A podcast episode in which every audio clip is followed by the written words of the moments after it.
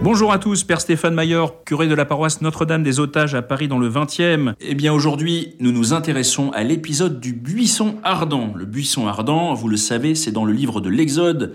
Vous avez tous au moins vu le film avec Charlton Heston ou bien Le Prince d'Égypte, le dessin animé. Donc c'est quand même des passages hyper connus, mais j'espère surtout que vous avez lu directement le livre lui-même, quand même le plus intéressant.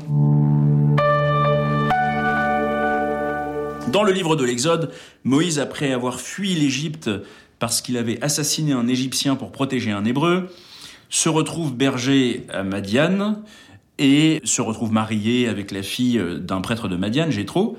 Et pendant les pérégrinations avec son troupeau, il tombe au mont Sinaï, donc dans la chaîne du mont Sinaï. C'est difficile de savoir le lieu exact, même si le monastère Sainte-Catherine nous atteste que c'est bien là que ça s'est passé, et on peut les croire eh bien, dans la chaîne du Mont Sinaï, à un moment donné, il a cette expérience de voir un buisson qui brûle sans se consumer.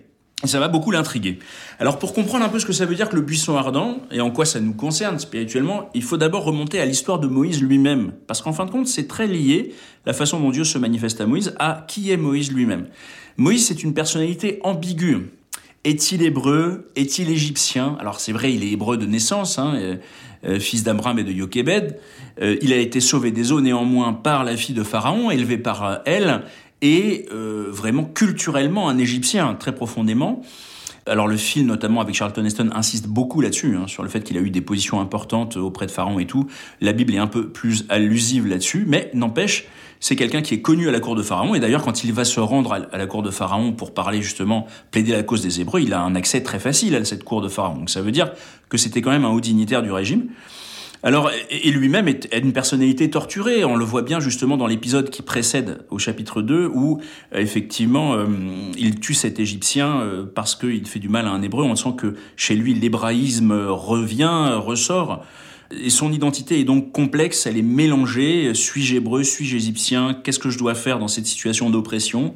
Et le Seigneur se dit bon, c'est lui que je veux hein, comme libérateur de mon peuple, mais c'est pas quelqu'un qui est clair sur qui il est lui-même, donc il peut pas être clair sur qui je suis.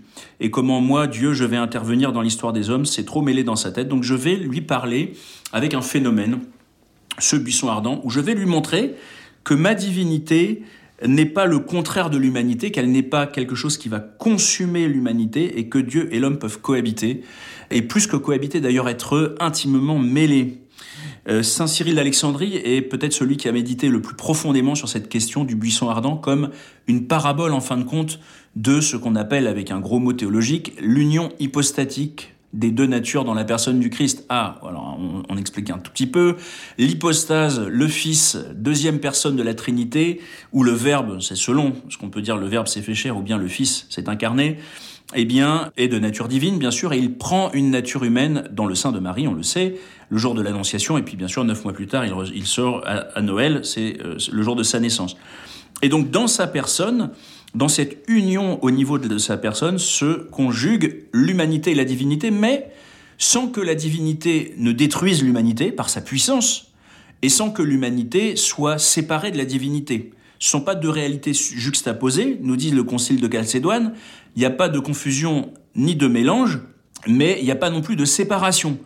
Et donc l'humanité et la divinité en Jésus communiquent c'est-à-dire que, par exemple, le fait d'être Dieu va lui donner une intelligence humaine qui va être surélevée par la présence de la personne divine, ou bien va lui donner des pouvoirs particuliers qu'on connaît, des pouvoirs de guérison, des forces d'enseignement et de parole, etc. Et puis la divinité va recevoir aussi de l'humanité, et bien notamment sa capacité à souffrir, hein, puisque Dieu, vous le savez, est euh, impassible au sens où il ne peut pas souffrir, il est dans un bonheur parfait, et là, le fait de devenir un être humain va donner à Dieu la capacité de faire ce qu'il ne pouvait pas faire. C'est bizarre de se dire ça pour Dieu, mais souffrir et même mourir. Voilà. Et donc, il va recevoir de nous cette capacité-là. Donc, il y a une communication et on pourra bien dire que Dieu est mort sur la croix. Tout comme on peut dire que Marie est la mère de Dieu. Alors qu'en fait, elle a engendré euh, Jésus, bien sûr, dans son humanité. Mais elle est bien la mère de Dieu parce qu'il n'y a pas de séparation entre les deux.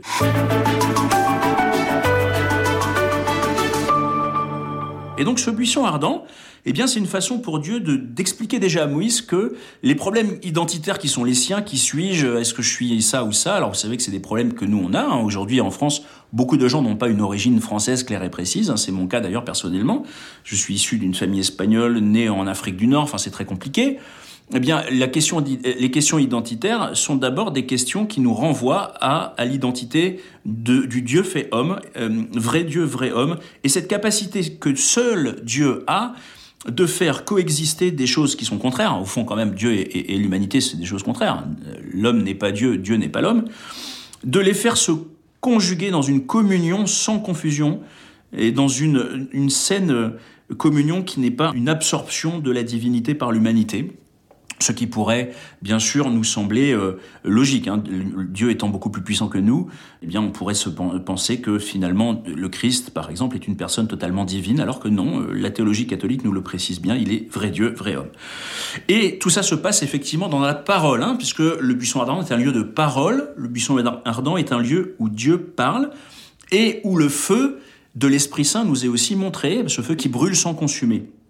Et donc Dieu le Père qui s'exprime par sa parole et par son Esprit Saint dans ce buisson ardent est en train de montrer à Moïse effectivement qui il est vraiment, quel est son projet pour sauver non seulement bien sûr les Hébreux d'Égypte, donc euh, la capacité que Dieu va avoir d'intervenir dans l'histoire et pas simplement de rester à distance, sans détruire cette histoire, c'est-à-dire en préservant les libertés humaines qu'il a lui-même créées, mais aussi bien sûr de nous préparer à la venue du Sauveur, le Christ, qui sera bien sûr le nouveau Moïse et celui qui va véritablement conjuguer Dieu et l'homme pour notre salut. Et donc par sa parole et par son esprit, le Seigneur provoque chez Moïse une question existentielle. C'est fantastique de se dire que la réponse de Moïse à cette manifestation de Dieu quand même, qui est tout à fait extraordinaire dans le buisson ardent, ça n'est pas qui es-tu, euh, qui sera un peu la réaction de Paul au moment de sa conversion. Qui es-tu, Seigneur? Je suis Jésus que tu persécutes. Moïse, c'est pas du tout ça, c'est qui suis-je? Au verset 11 du chapitre 3, Moïse dit à Dieu, qui suis-je pour aller trouver Pharaon? Qui suis-je? Quelle est mon identité en fin de compte? Je vois l'extraordinaire richesse et complexité de ton identité, où tu veux déjà te faire proche de l'homme sans le consumer, mais moi qui suis-je? Et Dieu va avoir beaucoup de mal à convaincre Moïse qu'en réalité cette humanité par laquelle il veut passer, c'est bien la sienne. Il va passer par sa parole, il va passer par son corps, par ses gestes. Il va y avoir des gestes de puissance, le bâton, les plaies d'Égypte qui vont arriver, etc. Le bâton qui va ouvrir la mer plus tard. Bon, en tout ça passe par le corps et les gestes et les paroles de Moïse. Et ça va être très difficile pour Moïse d'accepter en fait que ce buisson ardent est en train de, de lui parler de sa propre mission et du fait que Dieu va agir en lui sans le consumer, en gardant sa liberté, ses faiblesses aussi, son bégaiement. Moïse dit ah, je peux pas y aller, je bégaye. Ben Dieu dit mais c'est pas grave, je te donne à Aaron, je vais, je vais t'aider dans ton bégaiement, mais je veux, c'est toi que je veux, c'est ton humanité. Et alors, qui sommes-nous? Voilà, c'est la question que nous pose le Dieu fait homme. Pas simplement qui est-il, qui est Jésus, qui est ce vrai Dieu, ce vrai homme, capable de conjuguer l'humanité et la divinité dans un rapport harmonieux et, paisible et heureux. Mais qui sommes-nous, nous, qui sommes les prolongements de cette humanité, qui sommes euh, créés par le baptême comme des alter Christus, comme ceux qui vont prolonger la vie du Christ sur terre? Voilà, qui sommes-nous Nous qui sommes ces buissons ardents que Dieu brûle sans consumer, qui fait que bah, nous sommes bien présents sur cette terre en étant déjà des signes du ciel. Grâce au ciel, nous sommes pleinement de la terre, grâce à la terre, nous sommes pleinement du ciel.